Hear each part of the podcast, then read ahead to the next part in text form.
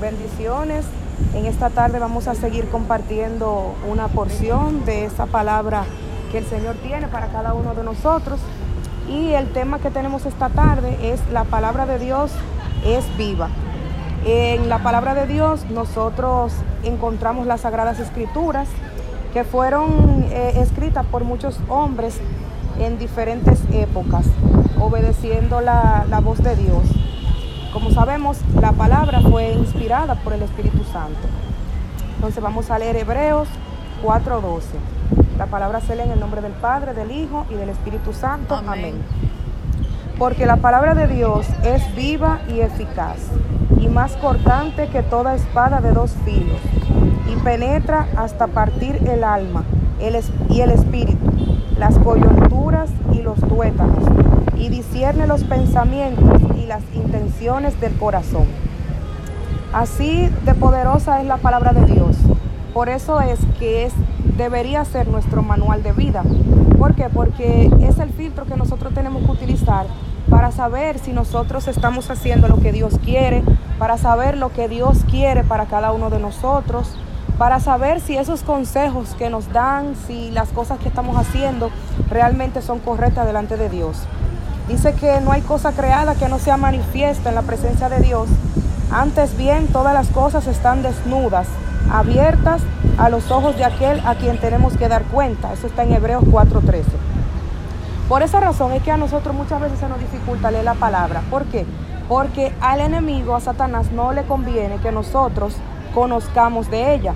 Cuando nosotros estudiamos la palabra, nosotros no, somos confrontados. ¿Por qué? Porque hay muchas cosas que nosotros hacemos que están mal, pero nosotros no sabemos que están mal. Entonces, lo que, lo que la palabra nos revela a nosotros es la verdad. Entonces dice que conocemos la verdad y, y somos libres a partir de ahí.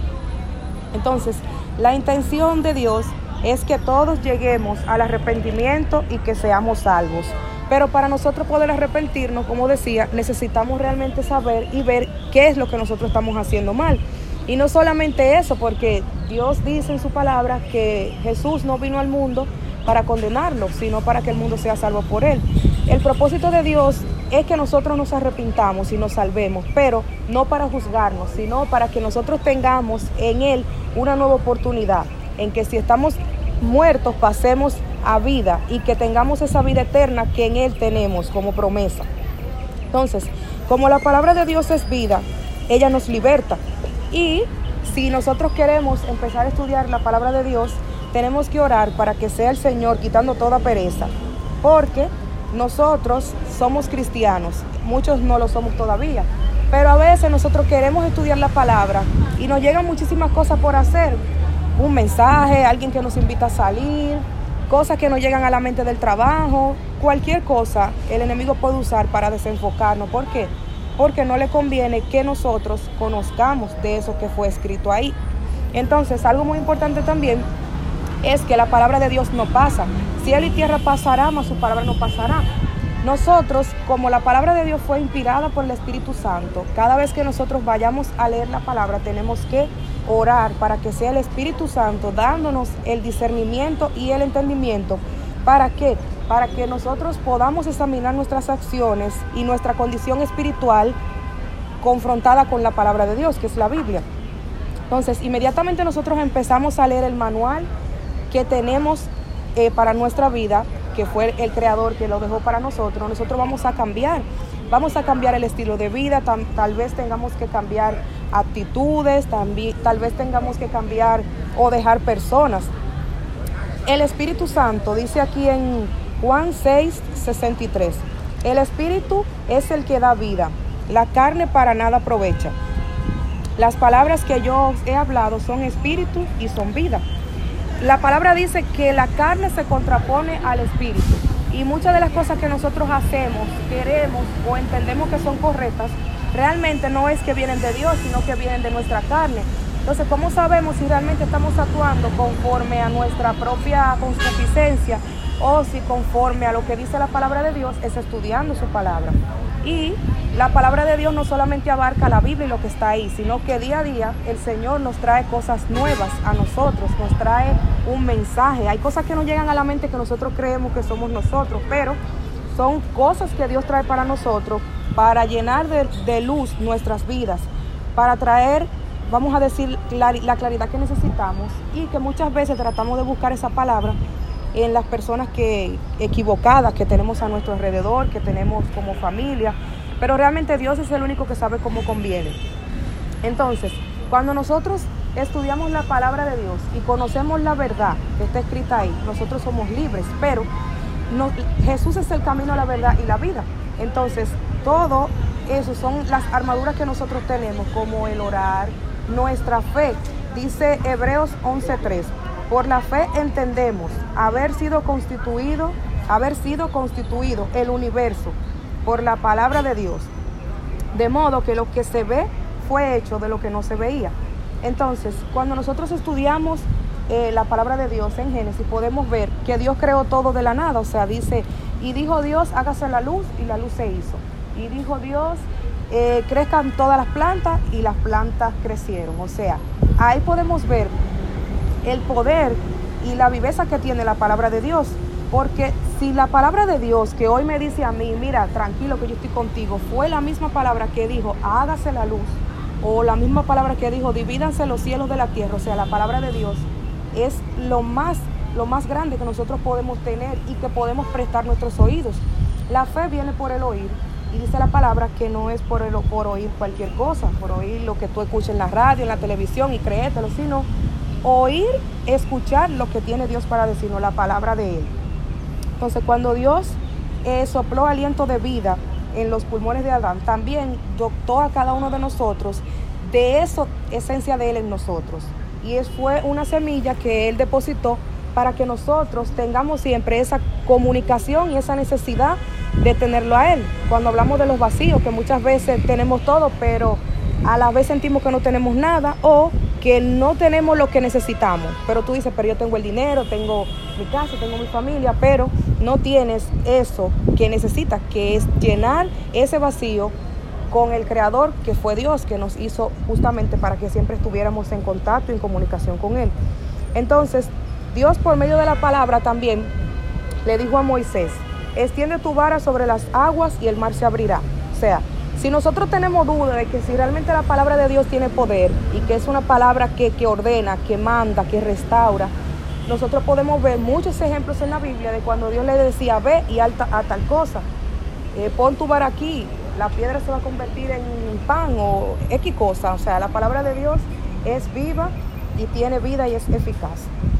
Entonces, pero asimismo como Dios usa la palabra para nosotros eh, ayudarnos a bien, Asimismo lo hace el enemigo, porque el, mismo enemigo, los mismos demonios estudian la palabra de Dios. ¿Para qué? Para poder atacarnos.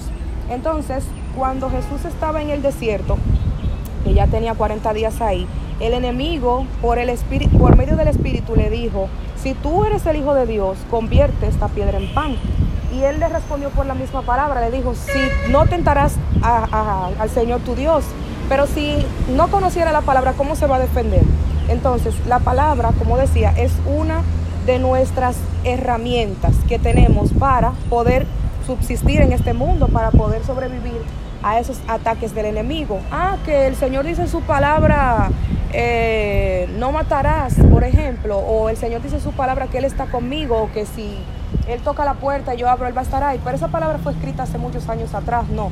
La palabra de Dios hoy en día es viva y es eficaz. Y cualquier cosa, cualquier duda que nosotros tengamos, cualquier problema, nosotros podemos ir a la Biblia porque ahí nosotros encontramos todos los recursos que nosotros necesitamos.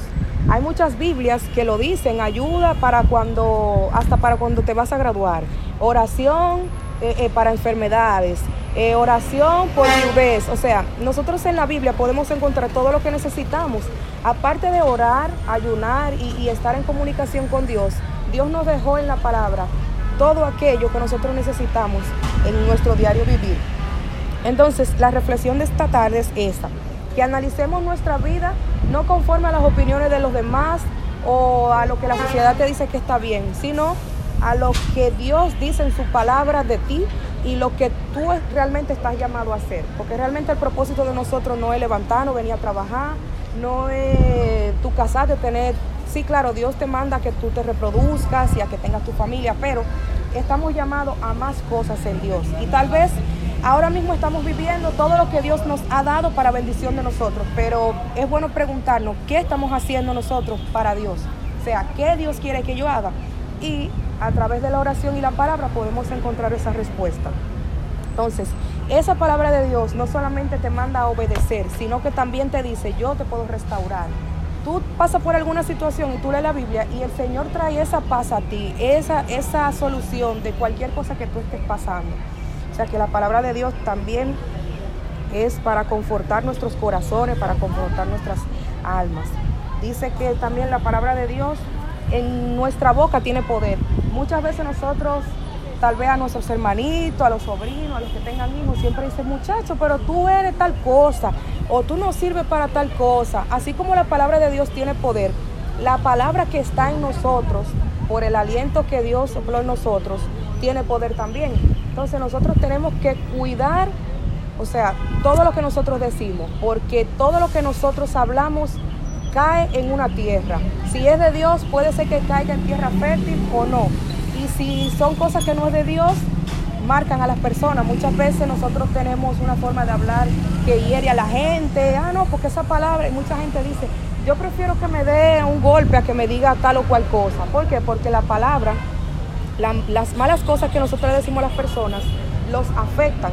Nosotros tenemos la identidad en Dios y leyendo la palabra conocemos todo lo que somos en Él. Pero cuando nosotros no conocemos quiénes somos en Dios, nosotros le damos lugar a lo que los demás dicen de nosotros. Ah, tú no sirves, tú te lo crees. ¿Por qué? Porque tú todavía no conoces lo que Dios dice de ti. Entonces, por eso es que ah, hoy en día hay muchos problemas de autoestima, de, gente que, que, realmente creen que no valen nada, porque tal vez desde chiquitos fueron marcados diciéndole lo mismo, de que no, de que no valen nada, de que no son nada. Pero Dios trae y nos dejó esa palabra que es viva. ¿Para qué?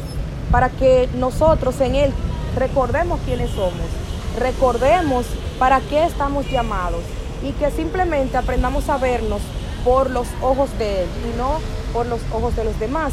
Y que así como Dios habla de nosotros buenas cosas, nosotros también nos encarguemos de hablar de las demás personas buenas cosas o de igual forma sembrar buenas palabras en las demás personas, porque realmente todo lo que nosotros decimos tiene un efecto en el mundo espiritual. Entonces ese es el mensaje de esta tarde, invitarles a que estudiemos la palabra de Dios, que siempre recordemos que aunque no haya nada, hay un momento de silencio, la palabra de Dios siempre está ahí.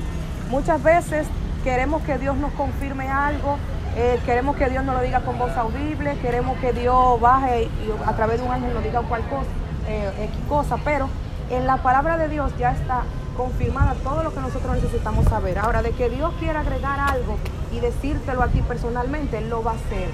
Pero Dios quiere que tú te acerques a Él porque tú crees. Dice la palabra que todo el que se acerca a Dios tiene que creer que le hay y no podemos acercarnos a estudiar la Biblia diciendo, ah, porque la gente dice tal cosa, pero yo no creo eso, déjame leerla nada más por cumplir. Así no te va, no vas a tener el entendimiento que viene de Dios. ¿Por qué? Porque si Dios quiere, Dios con un chasquido hace que todo el mundo crea en Él y que, le sirva, pero Dios quiere que sea por tu propia decisión. Y para tú decidir, decidir algo, tú tienes que creerlo, pero para tú creerlo, primero tienes que escuchar y tienes que aceptar a Jesús como tu único Señor y Salvador recordando como siempre que eres el único camino, verdad y vida y que nadie viene al Padre si no es por medio de Él. Amén. Entonces, si alguien tiene algo que agregar. Les, no queremos dejar eh, pasar la invitación de siempre recordarle que esto se hace para que día a día se conozca más de Dios, más de Jesús y para que si todavía no estás caminando con Él, no estás caminando bajo el manual de instrucciones de la de vida que Dios nos dejó, tú te acerques a alguna de las administradoras que estarán orando por ti para que empieces a caminar una nueva vida con Cristo. Entonces ese es el mensaje pues, de esta tarde.